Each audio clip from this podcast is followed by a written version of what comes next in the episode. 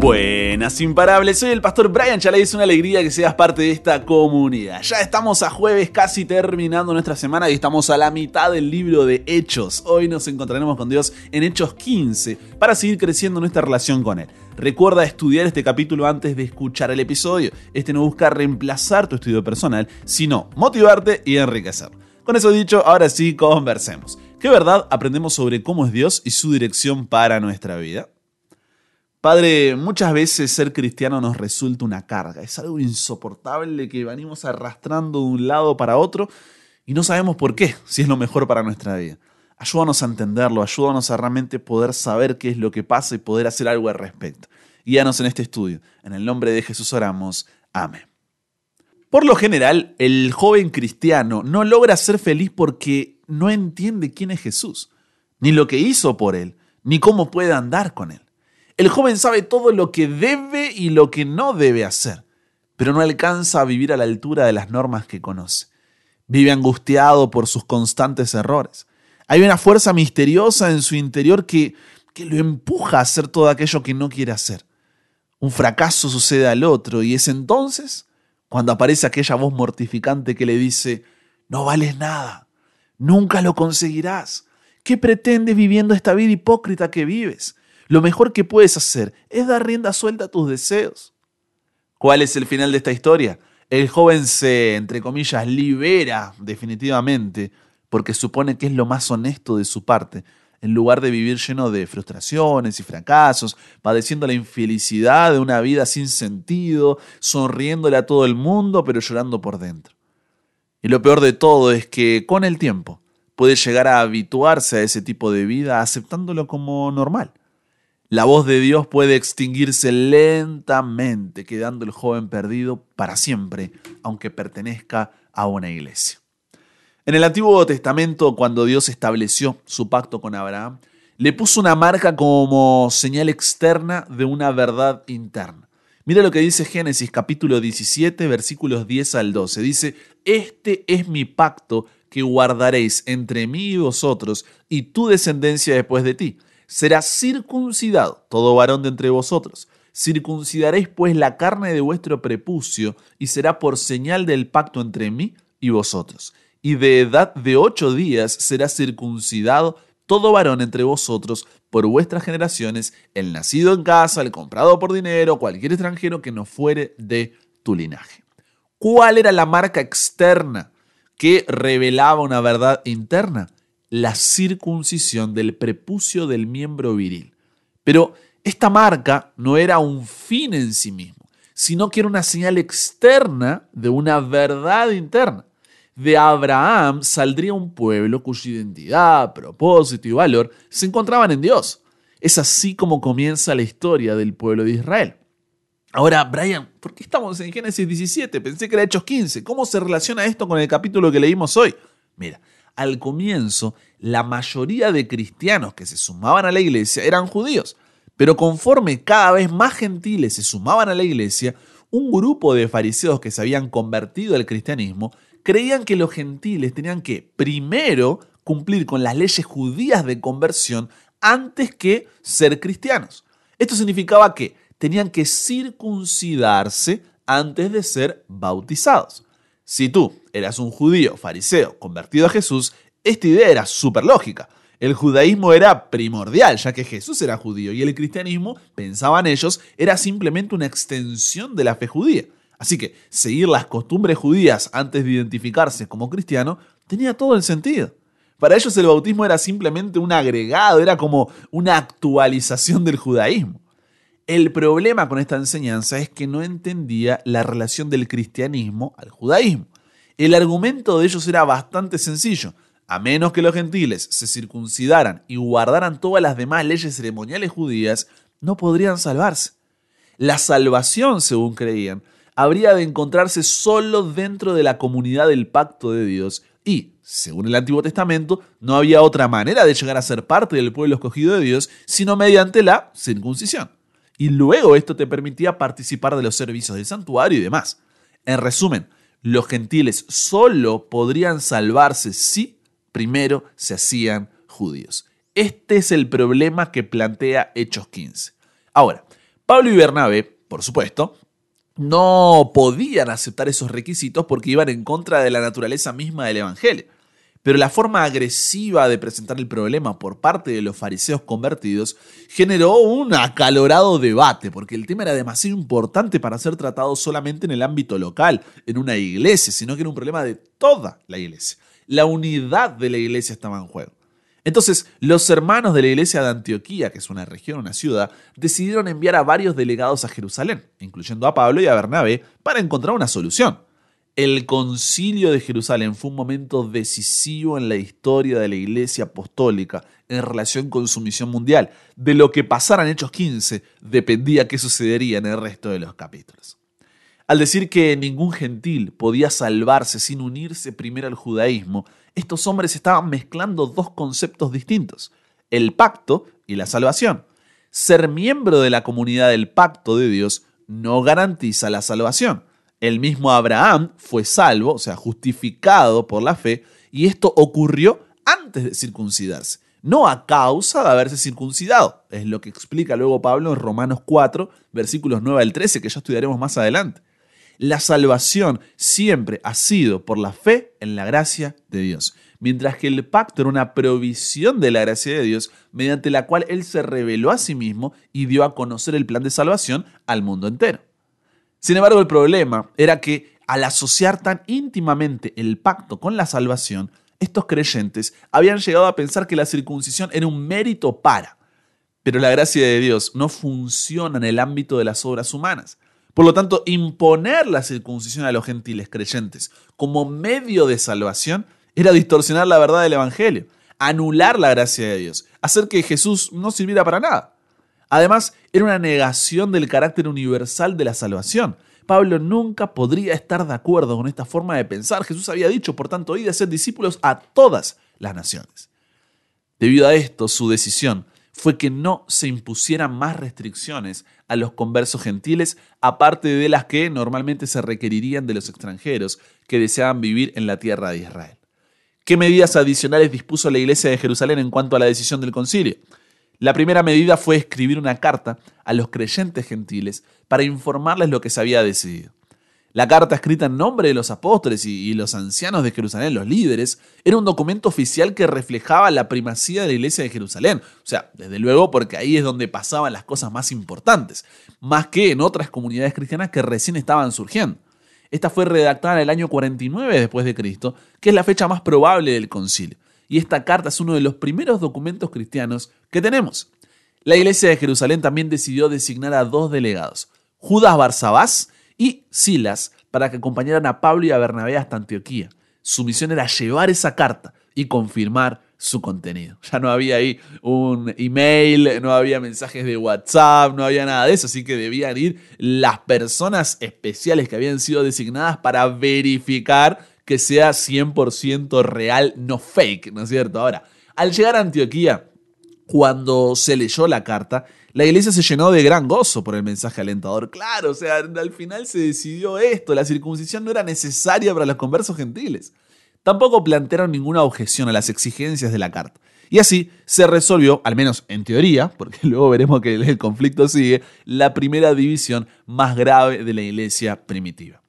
Al concluir el concilio, el Evangelio de Pablo fue plenamente reconocido por los dirigentes de la iglesia de Jerusalén, quienes les extendieron a él y a Bernabé la mano derecha del compañerismo como señal de aceptación y confianza. Sin embargo, a los cristianos judíos que seguían viviendo según la ley judía, todavía les resultaba sumamente problemático compartir la mesa con los gentiles, quienes, a efectos prácticos, seguían siendo ritualmente inmundos para lo que ellos comprendían del Antiguo Testamento aún los discípulos no estaban todos preparados para aceptar de buen agrado la decisión del concilio. Y esto es algo que con el tiempo terminó de pasarse de la teoría a la práctica, pero que hubo varios encontronazos ahí con la iglesia, entre Pablo y Pedro, ya lo veremos más adelante. Los arraigados principios teológicos, bíblicos, sociológicos y sus prácticas que se habían reforzado durante milenios de existencia del pueblo judío, ahora estaban a punto de cambiar oficialmente. Dios había estado alterando progresivamente la perspectiva de su pueblo en relación con los gentiles, desde la época del ministerio de Jesús. ¿Recuerdas que él ya de a poquito fue ahí, que la samaritana, que esto, que el otro, que esta ciudad, que aquella? Y estas experiencias fueron sumando, además de la testificación de Pedro con lo de Cornelio, de Pablo acerca del bautismo del Espíritu de los gentiles. O sea, podría decirse que el concilio de Jerusalén es el milagro de cómo Dios cambia y sigue cambiando el corazón de un pueblo. Lo que nos deja este capítulo es que la salvación no es el resultado de nuestras obras, sino de la fe en la gracia de Jesús que tiene como resultado las obras.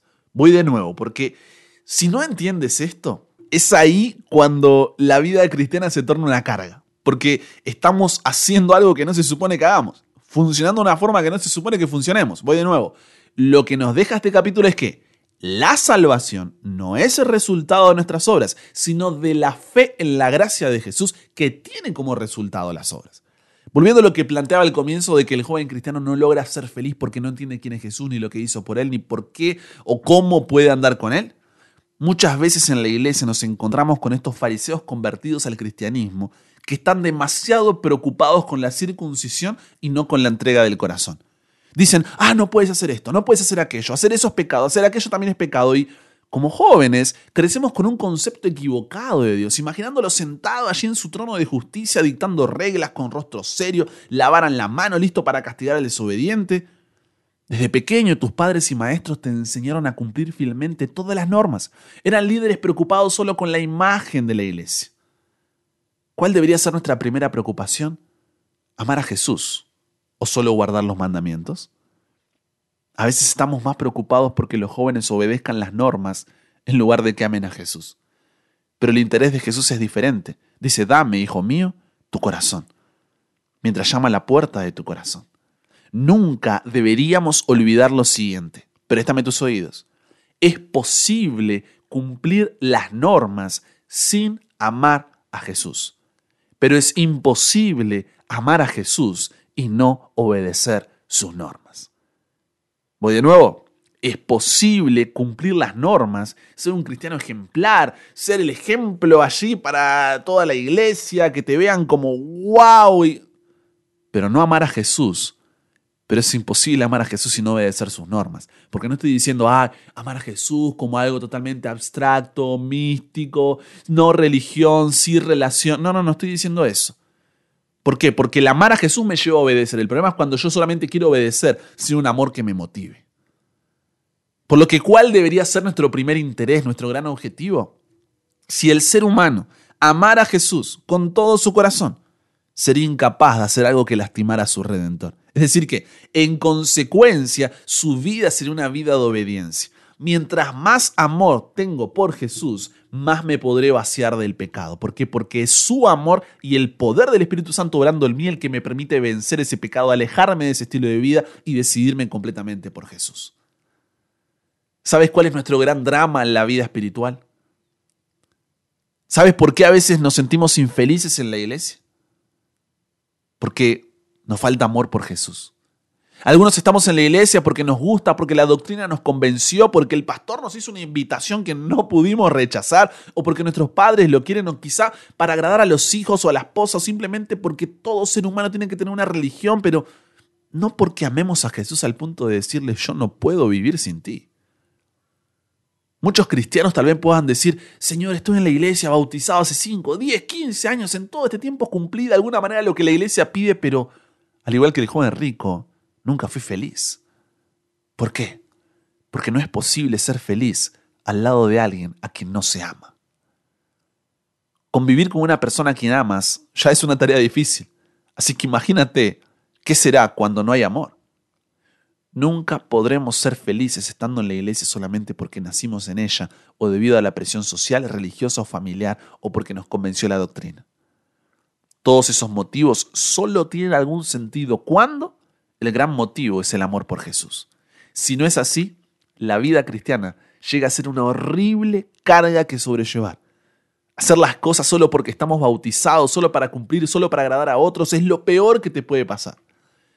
Siempre estaremos pensando en salir, en abandonar todo, o quizá cuando nadie nos ve, estaremos haciendo las cosas que no debemos hacer. Todas las normas de la iglesia, todas las cosas que tengamos que abandonar, todo lo que tengamos que aprender, tendrá algún significado únicamente cuando el amor de Cristo impulse nuestro ser. Entonces nuestra oración no debería ser, Señor, ayúdame a guardar tus mandamientos, sino, Señor, ayúdame a amarte con todo mi ser. Y solo puedes amar a alguien a quien conoces, porque cuando conoces, confías, cuando confías, entregas, y cuando entregas, amas. Por eso cada día debes comenzarlo con Dios. Por eso la necesidad de que su palabra esté abierta en tu vida, cada día la estudies, le dediques un tiempo. Por eso la necesidad de la oración, de la alabanza, de que compartas a Jesús, de que te reúnas en una iglesia local. ¿Por qué? Porque solamente amas a alguien cuando pasas tiempo con Él. Pero si solamente tu momento con Dios se resume a este audio o a 5 o 10 minutos de un devocional o a lo que haces el fin de semana en la iglesia, obviamente que ser cristiano será una carga. Pero cuando amas a Dios con todo tu corazón, ¿sabes qué es lo que sucede? Estás dispuesto a todo por Él. Como diría el apóstol Pablo, si vivimos, por el Señor vivimos. Si morimos, por el Señor morimos. Ya sea que vivamos o muramos, del Señor somos. Hoy podamos estar abriendo la palabra de Dios en libertad y estudiándola. Es por la sangre de miles de personas que en la historia ha sido derramada. ¿Por qué? Porque su amor por Dios era tan grande que entendían que valía la pena entregarse hasta la propia muerte para que tú y yo podamos tener la oportunidad de conocer a ese Dios. ¿Podríamos tú y yo hacer lo mismo hoy por la siguiente generación? Difícil, ¿cierto? Señor, ayúdame a amarte con todo mi ser. Que esa sea tu oración. Y cada día busca conocerlo más, entregarte más, confiar más, para que ese amor sea lo que te mueva, ese amor sea lo que te cambie, ese amor sea lo que te transforme. Conversamos con Dios sobre esto. Padre, qué palo que nos has dado hoy. ¿eh? ¿Cuántas veces hacemos lo que se supone que se debe hacer, pero no te amamos como se supone que te debemos amar? Nos hemos acostumbrado tanto a cumplir con todo lo que se supone que debemos hacer que nos olvidamos de lo más importante y es que la obediencia surge del amor, nunca al revés. Esto no significa que no debamos obedecerte, sino que tenemos una motivación equivocada, muchas veces motivados por miedo, por presión, por responsabilidad, por historia, por familia, llámalo como quieras, pero Necesitamos que nuestra motivación sea el amor y para eso debemos buscarte cada día más. Y empezar de a poco a confiar en ti, a entregar nuestra vida a ti. Permitir que tú nos guíes, que sea tu voluntad sobre la nuestra. Pero estamos cansados de vivir un cristianismo de esta forma, Señor. Ayúdanos a poder vivir uno motivado, impulsado, constreñido por el amor. Que nos lleve hasta la propia muerte si es necesario por tu nombre. Ayúdanos a empezar de a poquito, que sea un proceso Paciencia a largo plazo, pero perseverancia cada día para poder buscarte a corto plazo. Nos entregamos hoy a ti, Dios. Cámbianos, renuévanos, transfórmanos, somos tuyos. En el nombre de Jesús oramos. Amén. Y con eso llegamos al final. Comparte con otros lo que aprendiste hoy. Súmate a la comunidad en WhatsApp totalmente gratis si todavía no lo has hecho para recibir una notificación en tu celular cada mañana, escuchar los episodios sin conexión, tener material extra, hacer tus preguntas, acceder a contenido exclusivo y te espero en el siguiente para que nunca pares de aprender y nunca pares de crecer. ¿Por qué? Porque hasta el cielo no paramos.